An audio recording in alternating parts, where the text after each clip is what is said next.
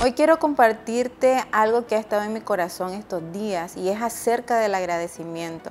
Si bien es una frase que escuchamos siempre, lo escuchamos a diario, que está gastada tal vez, pero es algo que nos ayuda y que nos mantiene siempre viendo al Señor moviéndose en nuestra vida en todo tiempo y en toda circunstancia.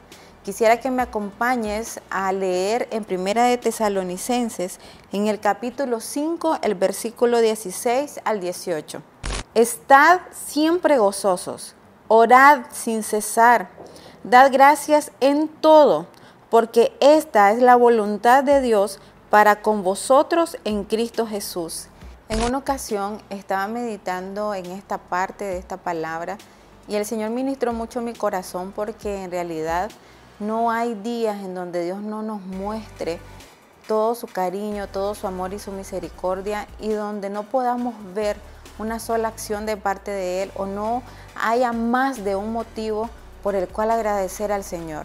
Y muchas veces estamos tan distraídos y estamos pensando tanto en aquellas cosas que no tenemos, que deseamos, que quizás no es el momento y en nuestro corazón nos llenamos de mucho enojo, nos llenamos de mucha queja y de mucha incredulidad y eso no nos permite ver aquellos detalles que Dios tiene con nosotros.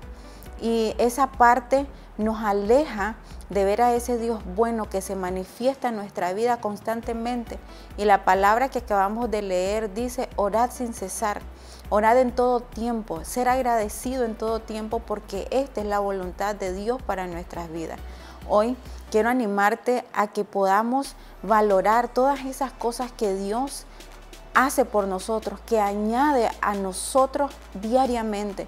¿Cuáles son esas cosas por las cuales hoy podemos decirle, Señor, gracias porque si no hubieras intervenido en esta situación, si vos no hubieras actuado, si no nos hubieras mostrado tu favor, tu gracia, tu misericordia, si no hubieras llegado justo a tiempo, no sé qué hubiera pasado.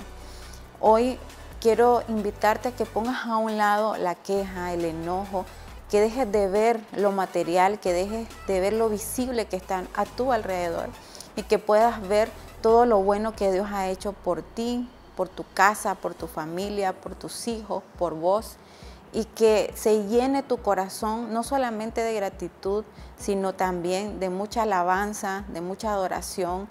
Recuerda que el versículo que leímos inicia diciendo, estad siempre gozoso. Y cuando hablamos de gozo, no necesariamente tiene que ver con estar riéndonos siempre o estar carcajadas en todo tiempo, en todo momento más bien tiene que ver con una actitud del corazón, de estar en paz, de estar tranquilo, de estar seguro de que Dios tiene cuidado de nosotros, de que Dios tiene cuidado de vos, de tu casa, de tu familia. Y en esa seguridad, en esa certeza, es que vamos a vivir a diario. Ahí es un lugar seguro.